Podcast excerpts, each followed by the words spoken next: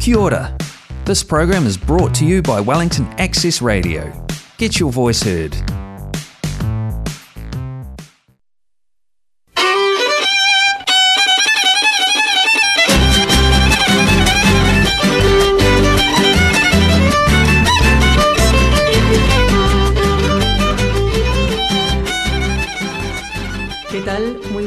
Noches a todos. Llegó otro martes y estamos aquí listos para iniciar un programa más de ¿Qué onda?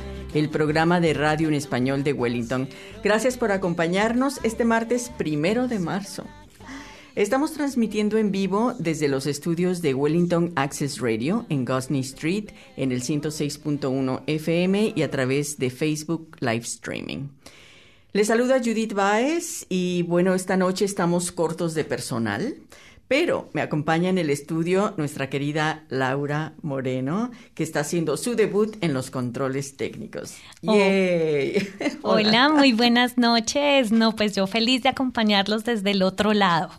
Aunque no puedan verla, pero ahí está. Aquí estamos. Y al lado tiene a Daniel Chía, que la estará apoyando esta noche. Eh, yo quiero darles las gracias a los dos, Laura y Daniel, por su apoyo en esta noche. Nosotros felices de estar aquí contigo y con todos los oyentes esta noche, por supuesto, y nuestros fieles seguidores en Facebook Live. Laura estará muy concentrada en los botones, pero como, pero participará de aquel lado, como ya se dieron cuenta de vez en cuando, ¿verdad, Laura? Claro que sí, aquí estaré con ustedes. Eh, y está también ya aquí Iván Chirino, los que están en Facebook ya lo pueden ver, nuestro invitado de la noche. ¿Qué tal Iván? ¿Todo bien? Muy bien, gracias. Ya te presentaré oficialmente un poquito más adelante, pero eh, bueno, también saludo al resto del equipo, María Belén Cupeiro, Mariana Esquivel, quien se encarga de nuestras redes sociales, Gloriana Quirós, Jorge Plaza, Armando Bodín, que nos apoya desde Timarú, y a Lalo desde México. Este programa de qué onda es posible gracias al apoyo que nos brindan el Wellington City Council y el Club Latino. Y bueno, eh, pues yo no puedo creer que ya llegó marzo. Apenas hace unas semanas le estábamos dando la bienvenida al 2022. Así es, este año va que corre. Qué miedo. Sí, bueno, yo no sé ustedes, pero como que, como que siento que este se está presentando un poco, un poco turbulento, ¿no? Como que el mundo Sí. está muy inquieto, inconforme, bélico. El clima está loco. Además, también. además. Menos mal tenemos hoy a nuestro experto acá, porque un saludo para los australianos también, porque están pasando un muy mal momento. Así que para todas las Sí. personas que tienen familia en Australia, aquí los sentimos. Sí, sí, sí. Y bueno, en el programa de hoy tenemos preparados varios temas. Eh, daremos un breve resumen de lo más sobresaliente de la semana en cuestión de noticias. Daremos datos recientes de la propagación de Omicron en la comunidad. Y lo último de la ocupación del Parlamento por los manifestantes en contra de las restricciones por la pandemia.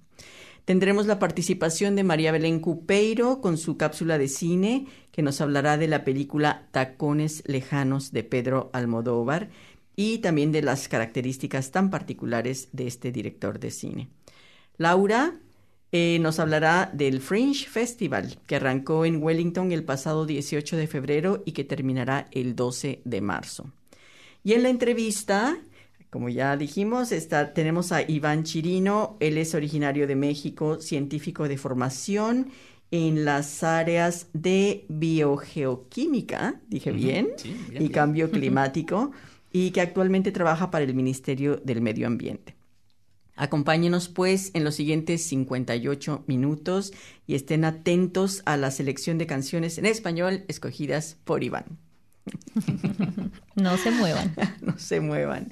Saben que estamos esperando sus comentarios, denos a conocer sus opiniones sobre el contenido de nuestro programa, nos interesa mucho. Mucho saber qué están pensando nuestros queridos oyentes. Si tienen alguna sugerencia. También aquí todos son bienvenidos.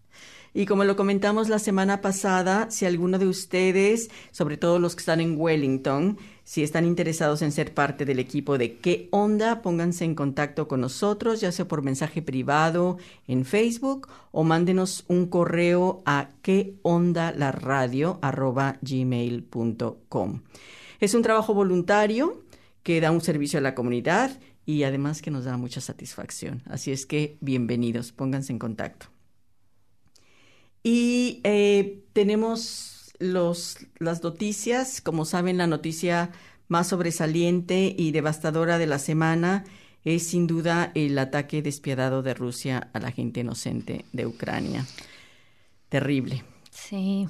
Y bueno, aunque la amenaza estaba latente, nadie pensó eh, que el horror del ataque ruso y la invasión fueran a, materializarse, ¿no? Como que todos teníamos cierta esperanza de que, de que no iba a pasar.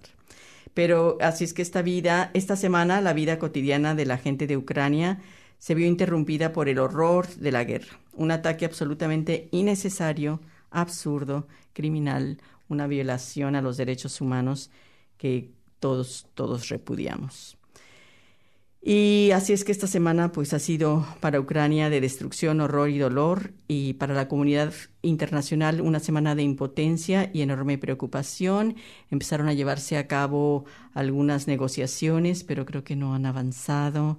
Eh, y bueno, es muy difícil predecir cuál será la solución a este conflicto, pero esperamos que... Esperamos que todo se, se arregle, aunque bueno. No se saben estas cosas, ¿no? No. Solo nos queda más que esperar. Y bueno, eh, en el tema del Omicron, aquí en Nueva Zelanda, el número de contagiados se ha disparado de una manera impresionante.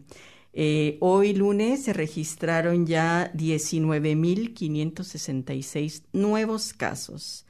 373 eh, personas están hospitalizadas nueve en cuidados intensivos y también eh, todavía están dando datos de la frontera, había 21 ah, nuevos casos en la frontera y eh, los datos totales de casos activos en la comunidad hoy llegaron casi a 100 mil. No, pues hay que cuidarnos mucho. Menos mal todos acá ya estamos vacunados y con el booster. ¿Y qué onda sigue incentivando la vacunación para aquellos que aún están indecisos? Claro, es muy, muy importante. Em, y bueno, como decíamos, este repentino aumento eh, dio lugar a que la luz roja del semáforo pasara a su última etapa, que ya nos había contado Laura de las etapas que íbamos a pasar. Eh, esta es la etapa 3 y aunque los números de contagios se han multiplicado en esta etapa, en, las restricciones son como más relajadas, ¿verdad? ¿Por qué? Porque el número sobrepasó la capacidad que tiene el gobierno de rastrear a la gente, de monitorear el aislamiento, de facilitar lugares para pasar la cuarentena. Entonces es como que ya llegó, ya está aquí. Ya está aquí. Y, y ni modo. Entonces de ahora en adelante, pues todo se dejará, no todo, pero mucho se dejará a cargo de cada miembro de la comunidad. Uno solo se hará cargo de su aislamiento y de sus tests la definición de lo que es contacto directo también ha cambiado. Por ejemplo, no está considerado eh, más ser contacto, directo de un compañero de trabajo, ¿verdad? Es solamente si uno vive bajo el mismo techo de la persona que dio positivo. Y los demás, si conoces a alguien, pues hay que estar como muy al pendiente de tus síntomas, pero hasta que no te sientas mal. Te aíslas, supongo. Sí. Mucho em, autocuidado, ¿no? Sí, mm. sí. Em, estaba escuchando que la gente también empieza a quejarse de que los tests que se hacen ya están tomando mucho tiempo, pero era precisamente lo que se quería evitar, ¿no? Sabíamos que iban a sobrepasar, entonces esto es un poquito de problema. Em, y bueno, los que dan positivo tienen que aislarse por 10 días y hacerse dos tests al tercer y al décimo día. Y también los contactos directos. Y de otra manera, como decíamos, solo hay que estar vigilante de los síntomas y seguir las prácticas de distanciamiento, uso de mascarillas, etcétera, etcétera. Y bueno, pasando al tema del Parlamento, de la ocupación del Parlamento y, calles, y calles aledañas por los manifestantes contra las restricciones, alcanzó ya su, su día hoy número 22. Increíble. Y, parece que no tiene fin. Parece que no tiene fin, pero se supone que el número de gente ha disminuido, ¿no? Sí, pues la verdad, ¿alguno ha estado por ahí cerquita al Parlamento? no. No, yo tampoco. Parece que los coches están, algunos coches ya están evacuando. entonces- Sí, Sí. eso dicen. Pero todavía he visto en, en el internet algunos videos y, y se ve, ¿sabes? Que va alguien caminando por las vereditas del Parlamento. Se ve menos gente que lo que se veía en el primer fin de semana. Hace unas semanas, sí. Pero todavía están ahí. Bueno, tenían sus duchas, ¿no? Recientemente. Sí, esa fue la, la novedad porque pusieron ayer unas, unas duchas muy avanzadas, pero la policía las quitó Sí. en la noche. Bueno, y la gente se empezó a enfermar. Ah, sí. Eso allá. es otra cosa. También Eso empezaron a llegar al hospital. Sí. Porque, por ejemplo, este dato es de ayer, pero por lo menos 17 personas habían dado ya positivo, eh, todas vinculadas a la, a la protesta del Parlamento. Y bueno, sigue habiendo momentos tensos con altercados con la policía y algunos arrestos. Las escuelas de los alrededores decidieron mandar a sus alumnos a estudiar a sus casas, pero hoy ya había abierto Wellington Girls y St. Mary's creo que abre mañana. Y bueno, creo que todos ya estamos un poco cansados de esa situación y la solución aún no parece No, estar no, cerca. Porque fíjate que la universidad sigue cerrada hasta abril. Hasta abril. Sí, ellos tomaron medidas extremas pues para proteger a los estudiantes. Es que están todo. ahí en el mero corazón también. Sí, entonces también. Pero bueno, muchas gracias por esas noticias, por todo el, el- el avance informativo de qué onda radio. y bueno, ¿qué les parece si pasamos ahora a escuchar a María Belén, que tiene su cápsula de cine? Escuchémosla. Parece que tenemos aquí un pequeño inconveniente, pero vamos a ponerles una cancioncita mientras solucionamos un problema técnico.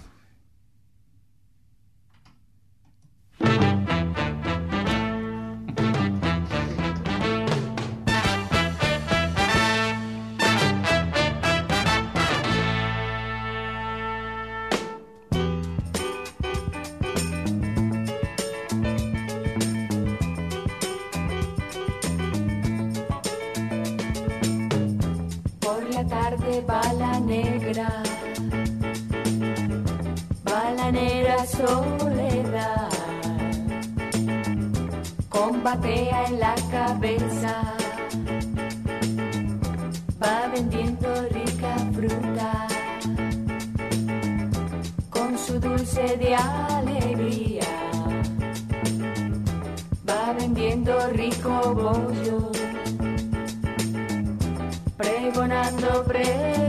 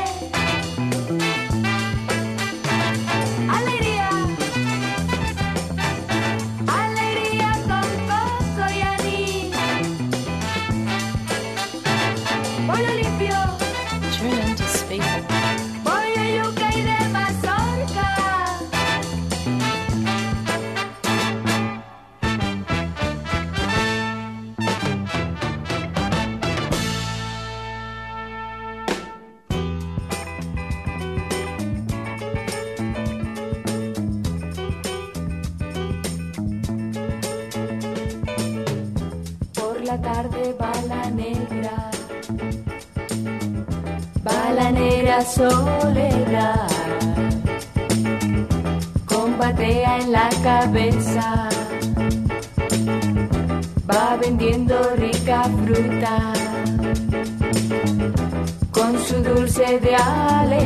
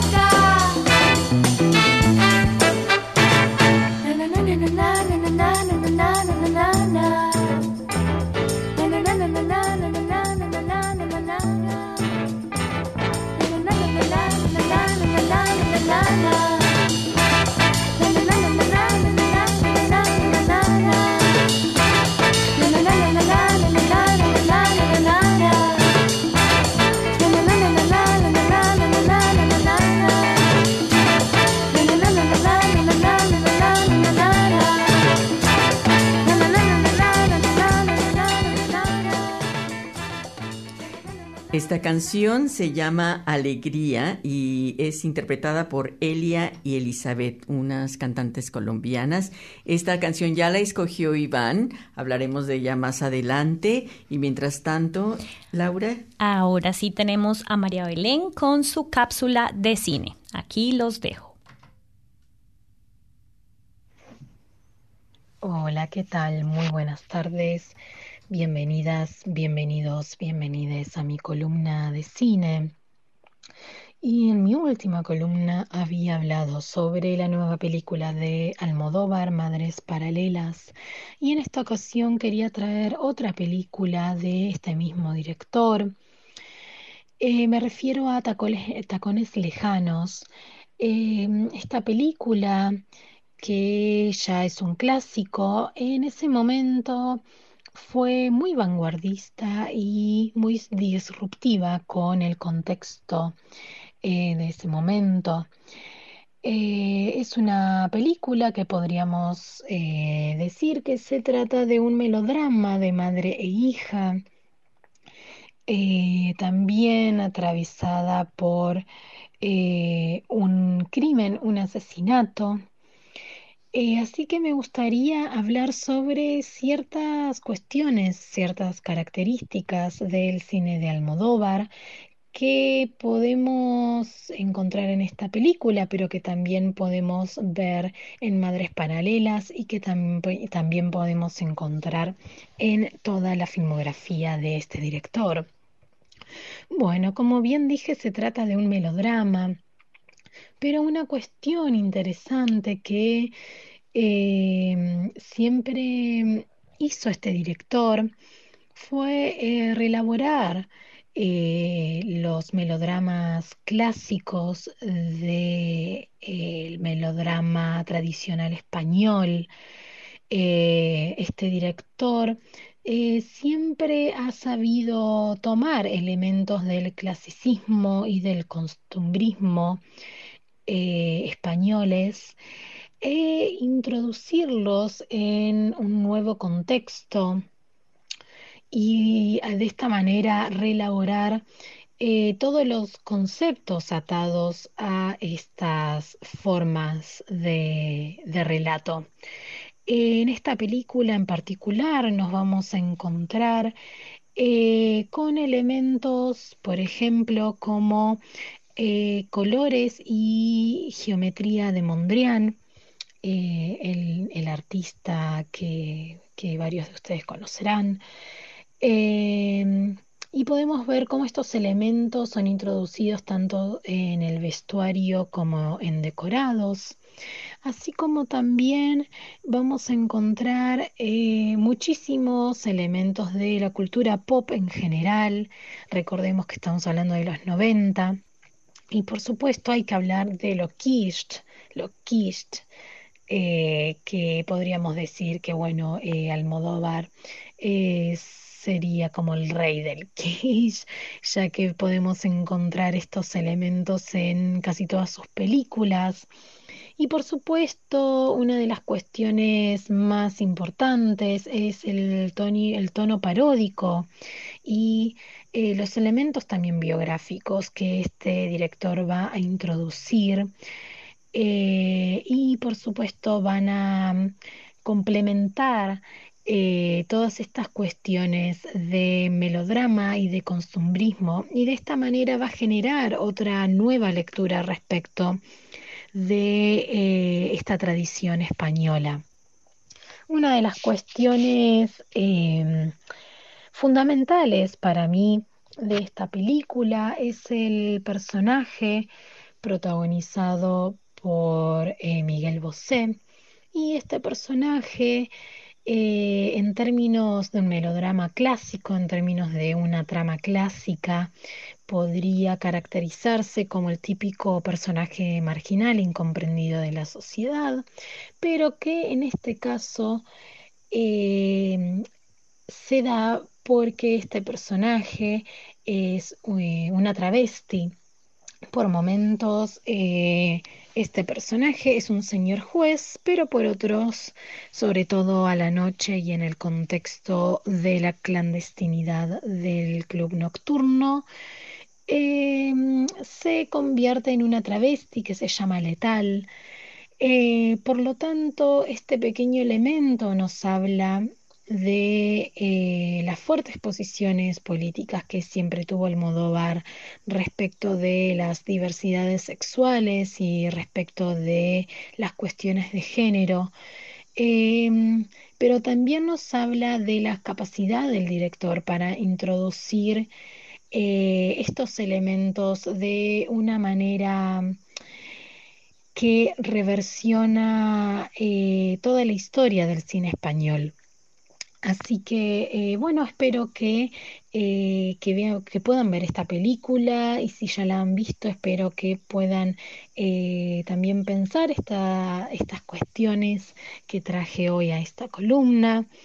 Así que, bueno, espero que sigan viendo cosas de Almodóvar, ya que es un director increíble. Y bueno, espero que disfruten de esta columna y de esta película. Muchas gracias. Saludos a todos.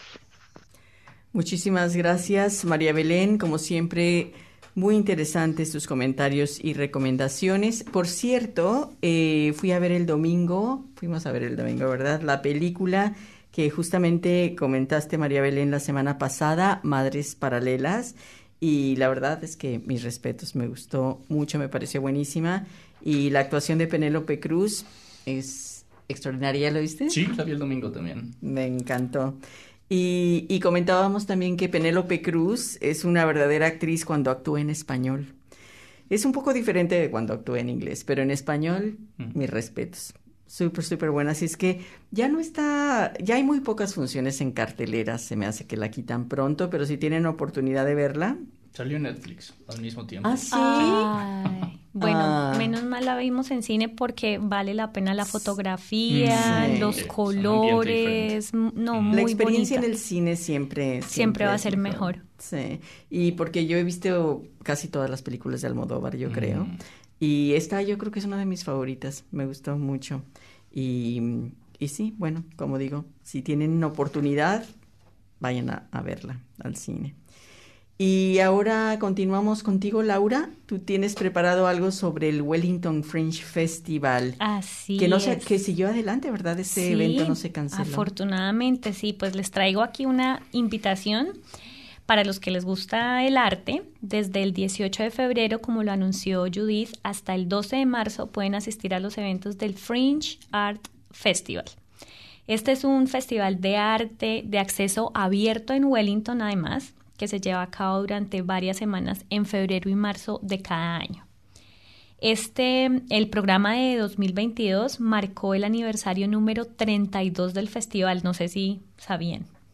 Muy viejo, yo la verdad no lo tenía en el radar y no sabía esta conexión. Y bueno, pues este festival no se celebra en un solo lugar. Este año el festival tendrá la colaboración de 38 locaciones desde el centro de la ciudad hasta las afueras. Así que está disponible. Visiten las páginas, pues la página del evento para que se informen porque seguramente puede haber una locación al lado de su casa.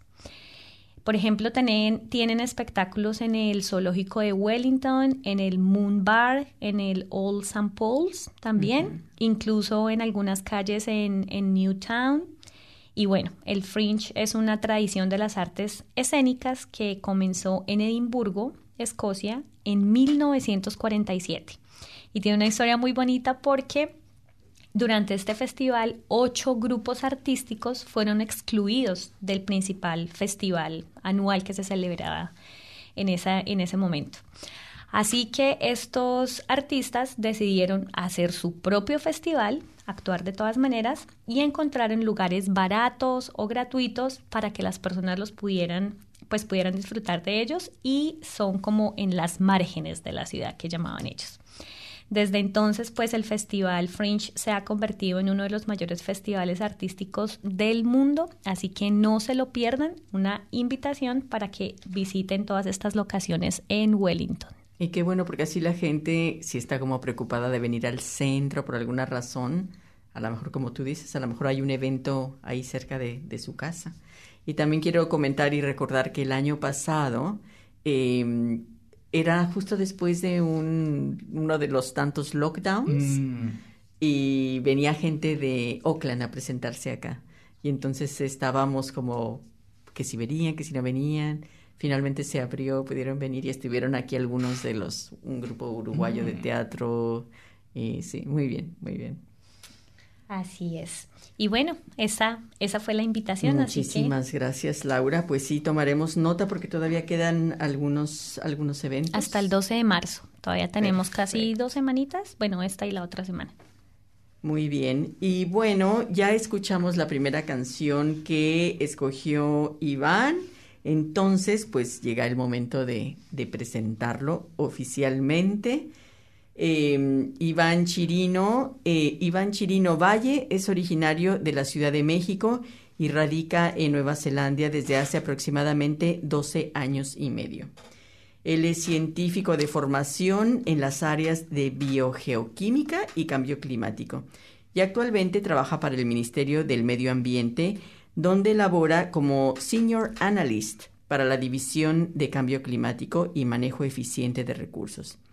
Iván estudió la licenciatura de Biología y una maestría en Biología Ambiental en la Universidad Nacional Autónoma de México, en la UNAM, y en el 2009 se trasladó a Nueva Zelanda para completar su doctorado en biogeoquímica en Lincoln University, esto en la Isla Sur. Al terminar su doctorado, Iván se desempeñó como técnico investigador y postdoctorante en el Bioprotección Research Center. Y después de tomar una pausa durante la cual fue a Francia a practicar su francés, Iván regresó a Nueva Zelanda para completar un diplomado en manejo de recursos ambientales y otra maestría en Climate Change Science and Policy en Victoria University de Wellington. Iván quiere aportar su granito de arena para que nuestra sociedad pueda vivir de manera sustentable y armónica con el medio ambiente. Y aquí está en el estudio Iván. Muchísimas gracias, Gracias por por haber aceptado. es un placer tenerte aquí y bueno, la biografía es extraordinaria.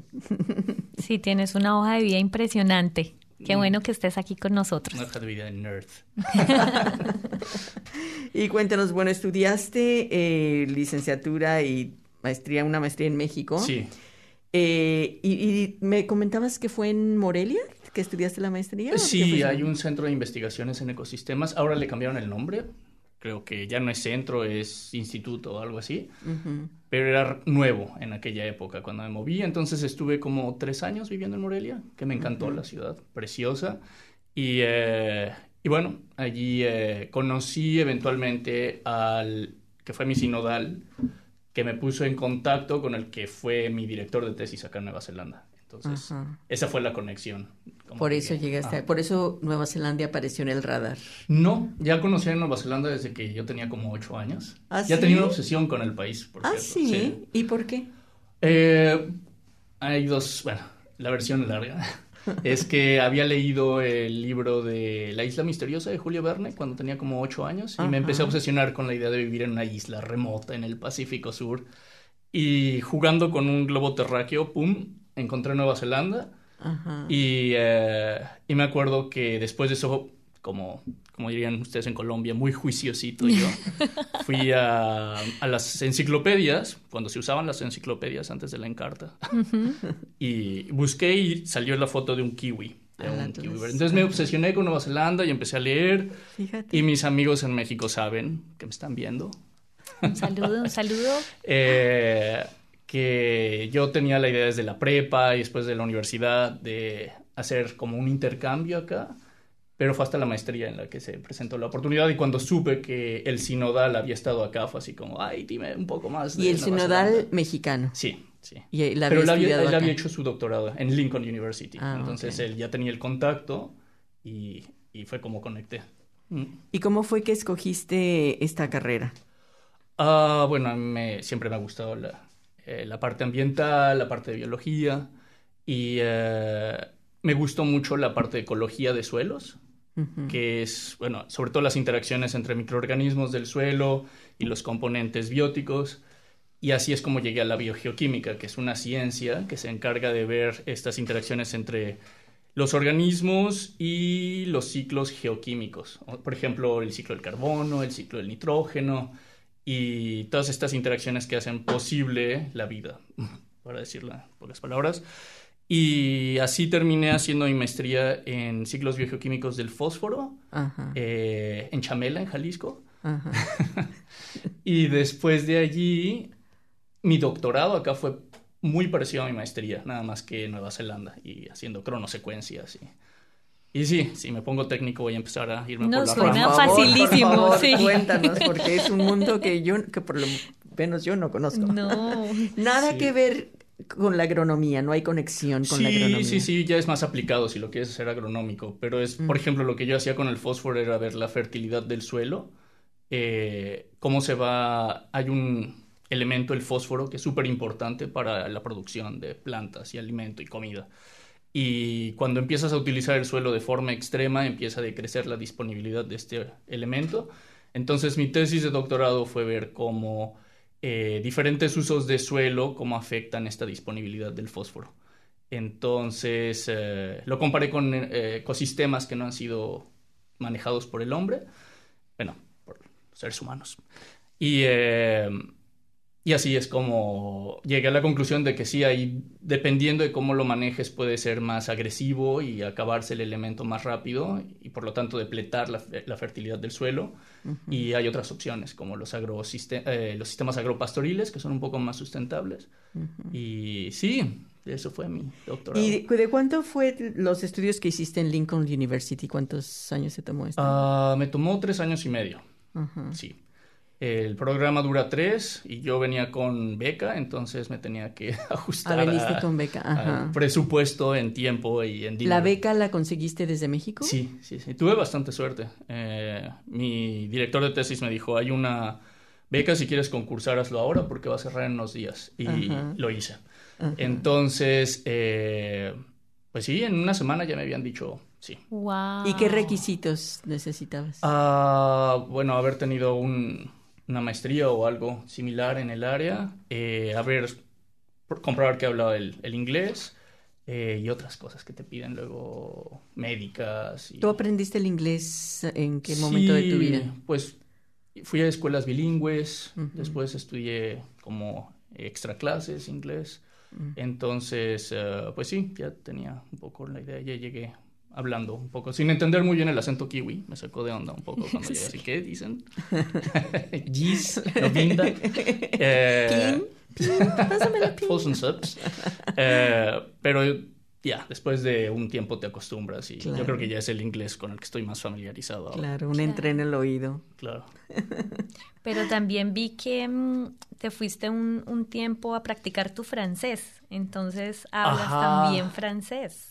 Sí, después de hacer el doctorado y dos postdoctorados, ya me había dado cuenta que estaba tan metido en el mundo de la ciencia y yo quería hacer algo más aplicado que decidí tomar un break.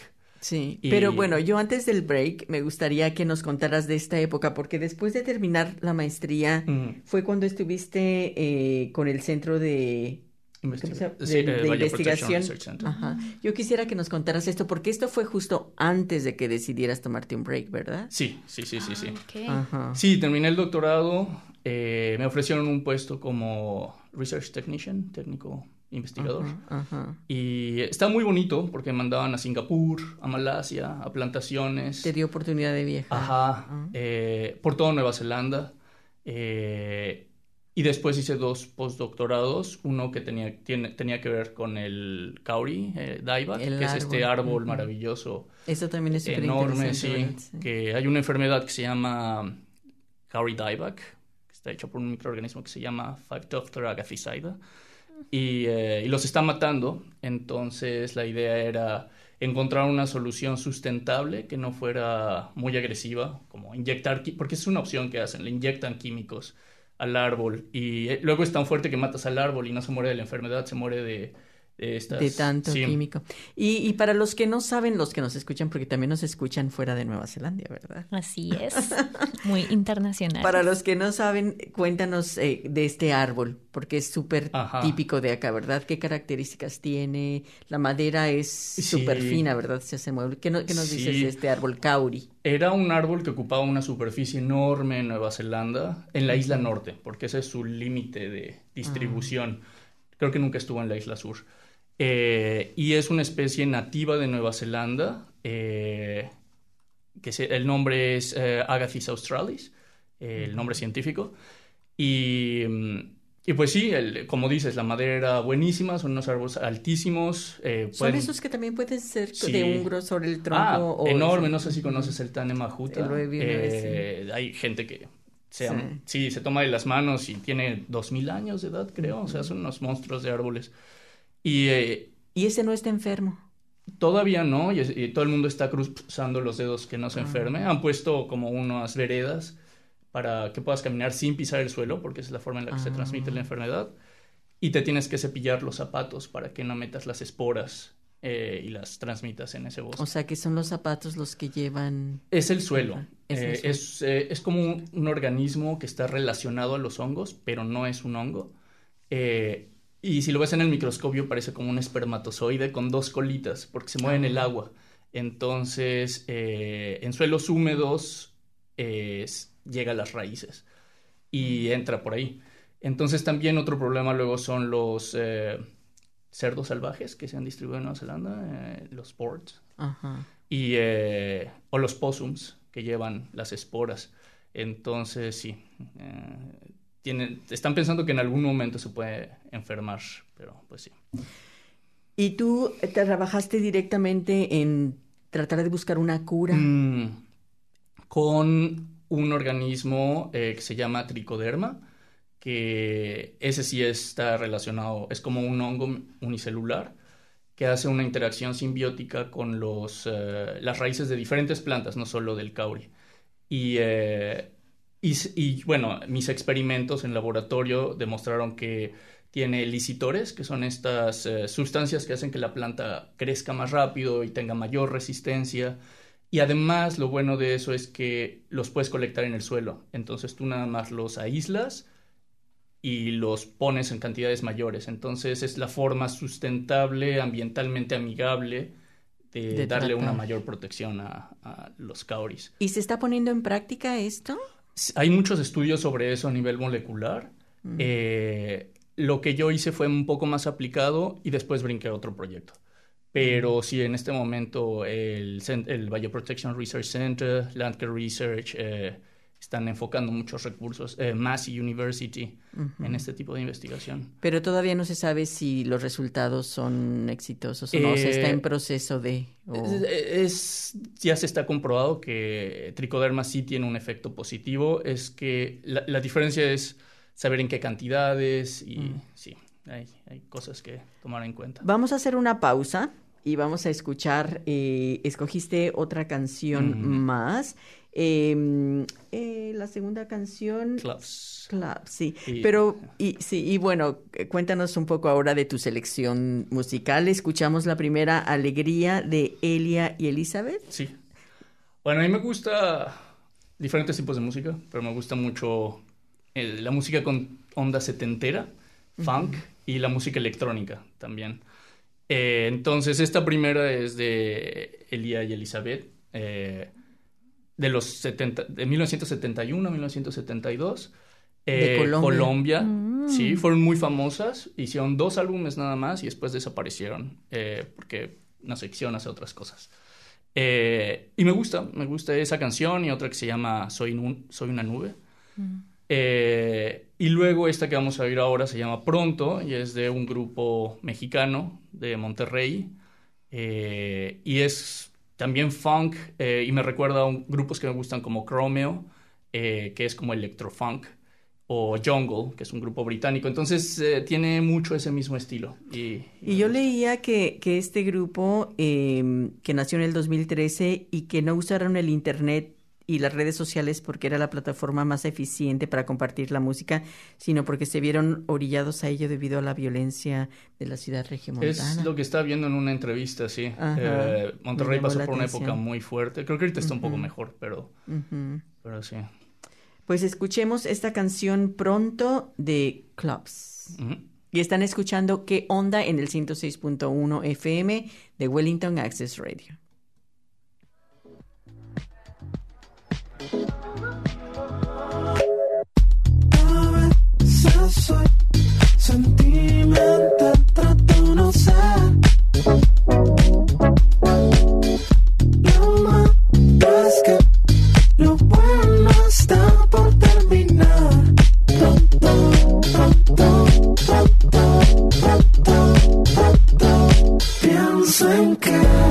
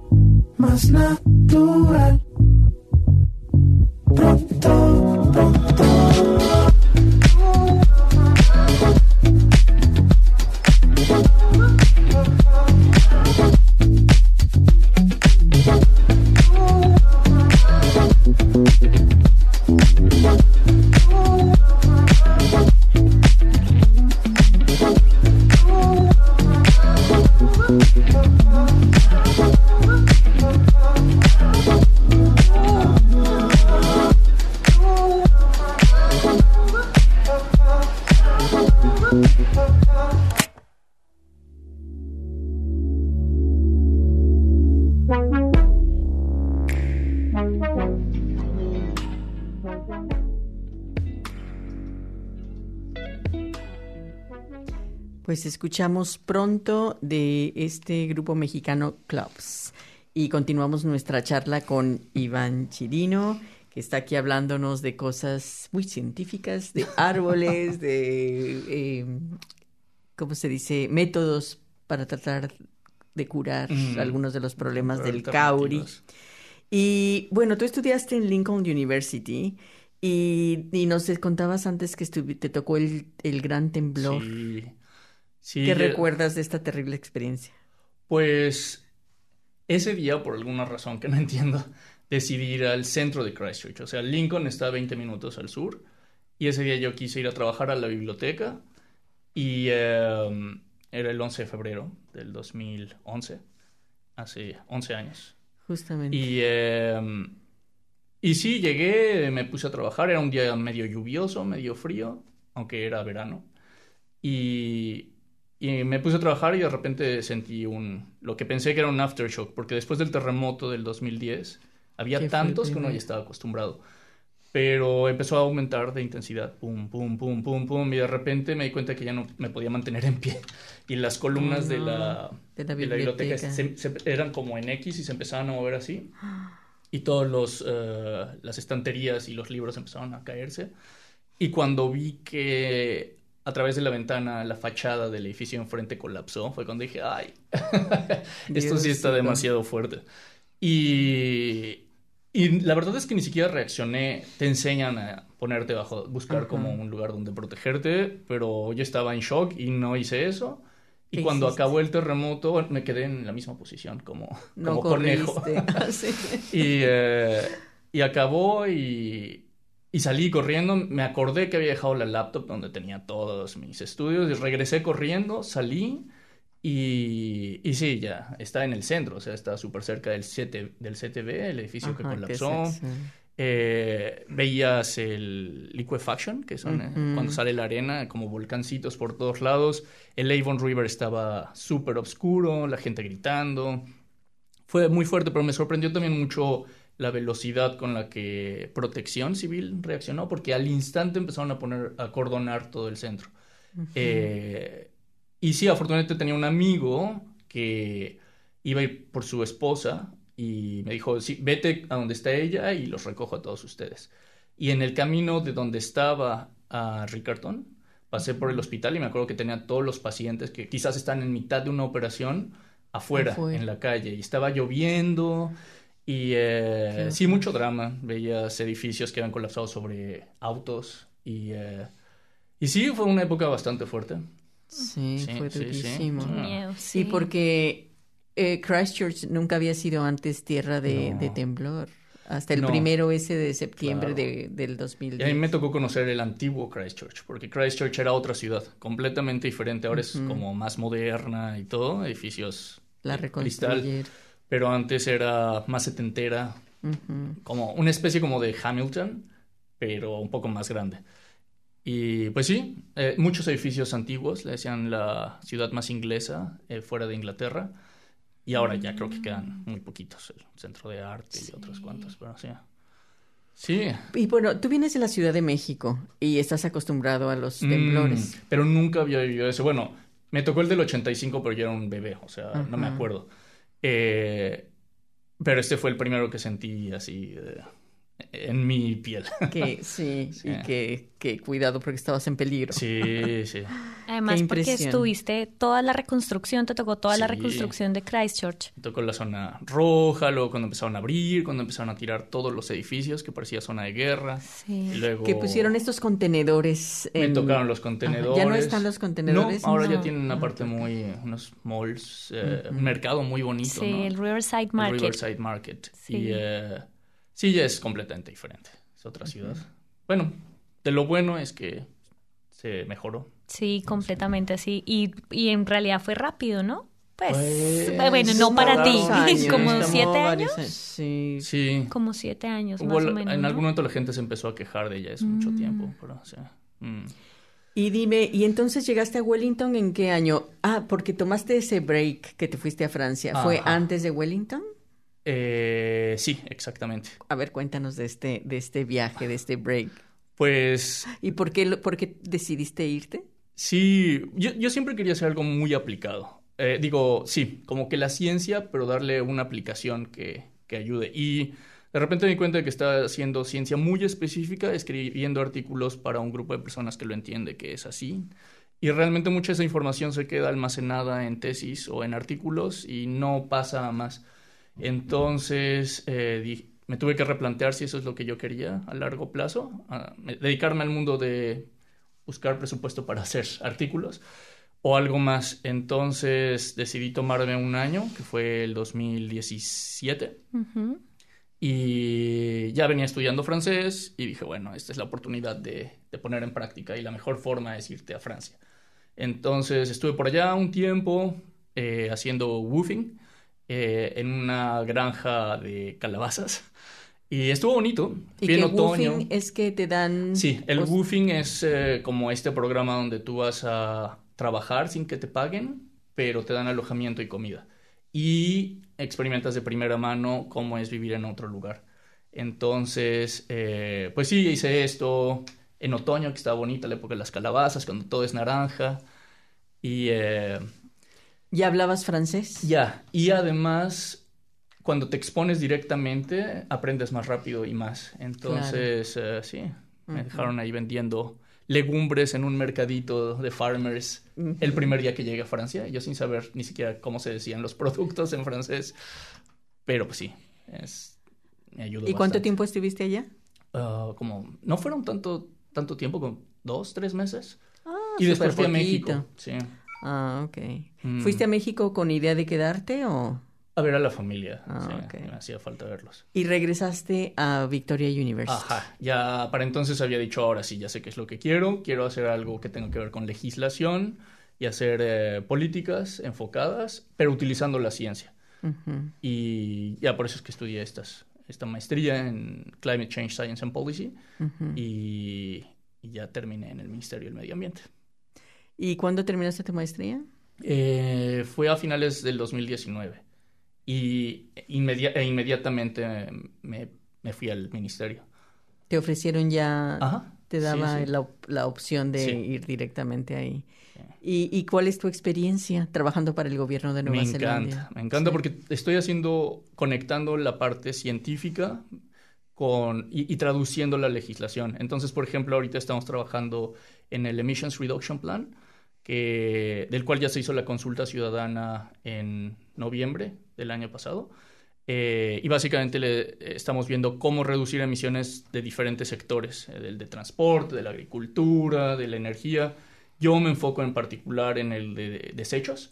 Entonces ahorita estamos proponiendo cómo bajar emisiones y, por ejemplo, propusimos, y es lo que estamos ahorita viendo cómo implementar, extender eh, sistemas de captura de gas en vertederos o, eh, ¿cómo se dice? Divert, eh, mover orgánicos a plantas de composta. eh, y eso es lo que se va a implementar. Tenemos que tenerla lista para el 30 de, de mayo.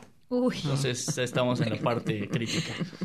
bueno, pero esto es ciencia pura lo que tú haces. Bueno, Sí. me gusta hacer el análisis Sí, de datos, claro. eh, la parte de gases y todo eso. Sí, Entonces, mm. wow, qué chévere, qué Mm. chévere todo eso. Además que en realidad sí tiene impacto. Sí, Sí, como eh, tú es decías, ¿verdad? Estás poniendo un granito de arena que se va a ver. poquito, pero No, qué bien. ¿Les parece si escuchamos otra canción? Sí, hay otra más que escogió Sí. Iván y que se llama Ra- eh, el grupo es Laberinto. Raguayana y el grupo es eh, la canción es Laberinto. ¿Y esta por qué esta canción? También tiene esa onda medio funk electrónica, es un grupo venezolano eh, que empezaron con reggae, que a mí la- el reggae como que, eh, normal. Pero de repente evolucionaron y se hicieron mucho más... eh, Como funk. electrónico, Sí, funk. gusta Pues escuchemos Laberinto de con Rawayana. Mientras más me amarro a ti, más yo quiero ir a volar, más lo anhelo.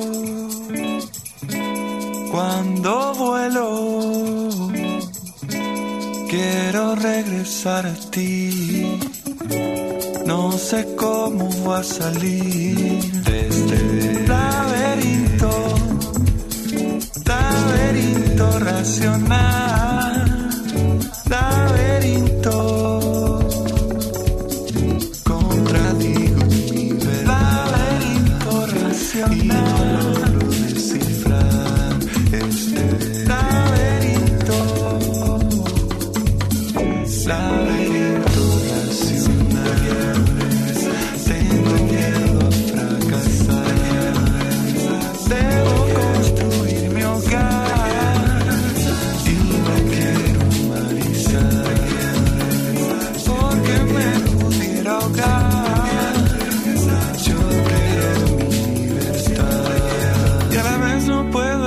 sin.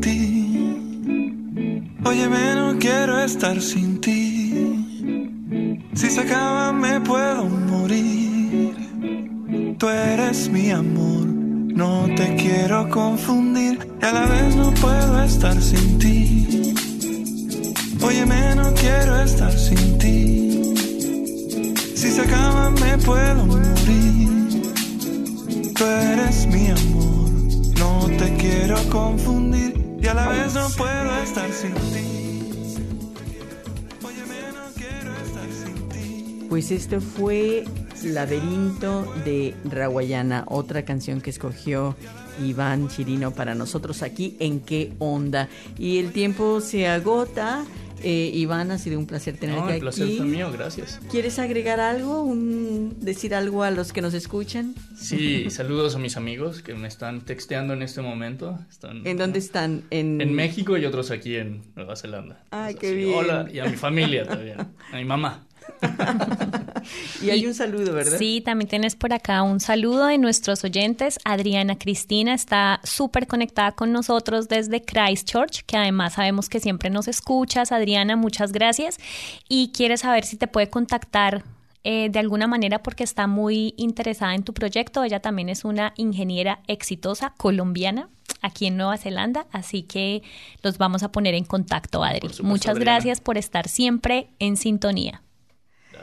Y con esto ya nos queda nada más tiempo para despedirnos, ¿verdad? Con esto llegamos al final de nuestro programa. Esperamos que lo hayan disfrutado tanto como nosotros. Y los esperamos el próximo martes a las 7 de la noche aquí en el 106.1 FM de Wellington Access Radio. Como dijimos, nos interesan sus comentarios. Por favor, déjenos un mensaje en nuestras redes sociales, Facebook o Instagram, o mándenos un correo a qué Y si alguno está interesado en participar y ser parte del equipo de qué onda, pónganse en contacto con nosotros.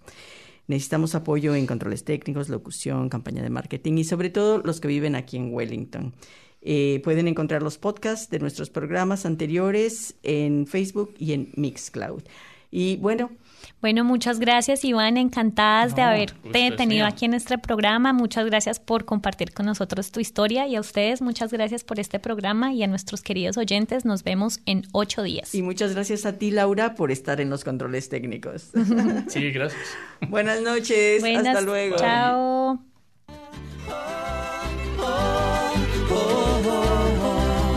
Ojalá en vez de hojas secas pinta mi cosecha pitiza alegre. Siembra una llanura de patata y fresas. Ojalá que llueva café.